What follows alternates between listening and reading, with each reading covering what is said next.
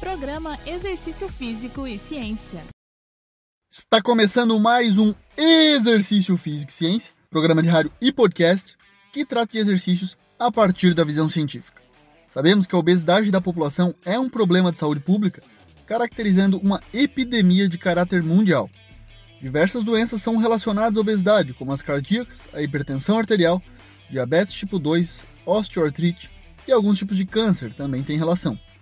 Em pesquisa do ano de 2016, há 390 milhões de mulheres e 281 milhões de homens no mundo com obesidade. No Brasil, especificamente, houve aumento de 68% nos índices de obesidade nos últimos 10 anos. Em 2019, 20% da população brasileira estava com obesidade. Sabe-se do poder dos exercícios físicos em relação à obesidade e hoje vamos falar especificamente sobre o exercício físico de alta intensidade, o HIIT. Para isso, convidei um especialista no assunto, que é o professor Dr. Leonardo Vidal Andreato.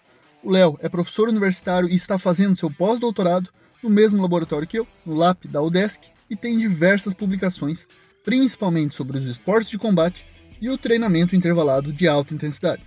Recentemente, o Léo publicou uma revisão sistemática com meta-análise na Obesity Reviews, uma revista com elevado fator de impacto sobre a influência do HIIT sobre variáveis antropométricas em adultos com sobrepeso e obesidade.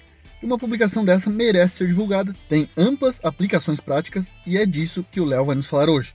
Seja bem-vindo ao Exercício Físico e Ciência, meu amigo. Olá! Nos últimos anos, o treinamento intervalado de alta intensidade, também conhecido como HIIT, se tornou muito popular, tanto nas academias quanto no meio científico. O HIIT é caracterizado como a realização de esforços em alta intensidade, alternados por período em recuperação passiva, ou seja, sem a realização de exercício, ou até mesmo com a realização de exercícios em moderada intensidade. No entanto, algumas dúvidas ainda permaneciam na literatura. O HIIT de fato é efetivo no tratamento de sobrepeso e obesidade para indivíduos adultos? O HIIT é mais efetivo que o treinamento contínuo de moderada intensidade para o tratamento da obesidade em indivíduos adultos? Essas foram algumas perguntas que nortearam nossa revisão sistemática com meta-análise. Analisamos 857 estudos e, ao final, 48 haviam aplicado esse modelo de exercício na população especificada. 1.222 pessoas foram incluídas nas análises. E nossos resultados foram: em uma média de 10 semanas, o HIIT sim é efetivo para a redução da massa corporal, o índice de massa corporal, o IMC, a circunferência da cintura, a relação da cintura-quadril, que é um indicativo de risco para o desenvolvimento de doenças cardiovasculares e metabólicas, diminuição do percentual de gordura e diminuição da gordura visceral. No entanto, quando comparado o HIIT com treinamento moderado de contínua intensidade em níveis equivalentes, não houve diferença entre os modelos de exercício.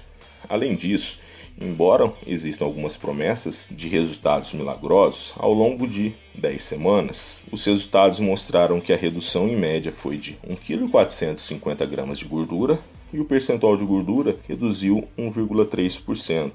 Ou seja, resultados não tão milagrosos quanto os prometidos. Com base nos nossos resultados, nossas conclusões foram: sim, o HIIT é efetivo no tratamento de sobrepeso e obesidade, mas sem diferença ao treinamento contínuo de moderada intensidade.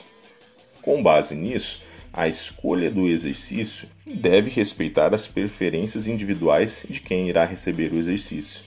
Muito obrigado. Muito obrigado, Léo, pela participação e que continue fazendo ciência de altíssima qualidade.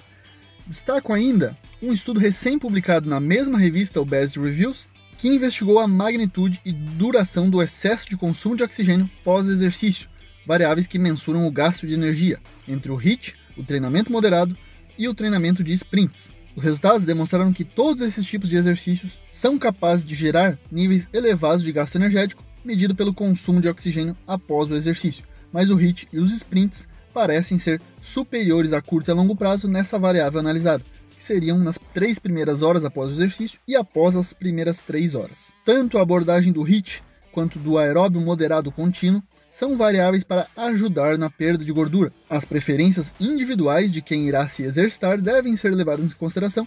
Assim, o HIIT se apresenta como uma estratégia que preza pela eficiência do tempo, vantagem pois a literatura aponta como uma das principais causas da população não fazer exercício a falta de tempo, mas com elevado esforço, comparado ao exercício contínuo de moderada intensidade, em que se gasta mais tempo na atividade para alcançar o mesmo gasto calórico, mas não precisa se esforçar tanto. A determinação de qual é o melhor para você deve ser realizada por um profissional de educação física capacitado que considere sua condição física e mental, mas também seu prazer na atividade.